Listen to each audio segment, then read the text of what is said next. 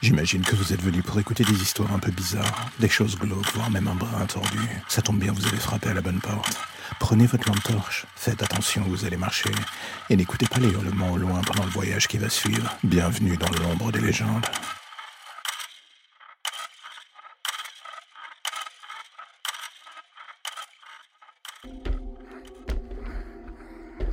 L'autre jour, en me réveillant, j'ai senti que quelque chose clochait. Ce feeling d'étouffer, ce moment où votre cerveau vous indique qu'il y a un manque d'air latent dans la pièce.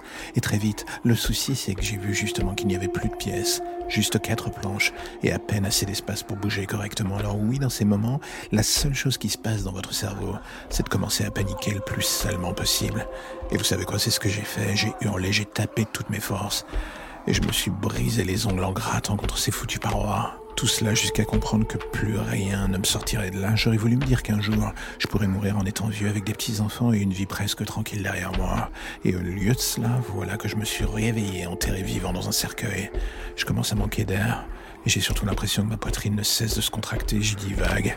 Et la seule chose qui me remonte à la surface, vous savez ce que c'est? C'est le visage de cette garce.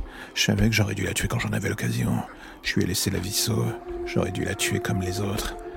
Pour la simple et bonne raison qu'elle, elle n'a pas hésité une seule seconde. La vengeance, comme on dit. Et là, maintenant, je suis six pieds sous terre à manquer d'air, à voir ma vie défiler devant mes yeux, les visages de mes anciennes victimes, le sang, les hurlements. Et ce qui me terrifie dans le plus, dans le fond d'ailleurs, c'est qu'il finit juste par disparaître au profit des miens.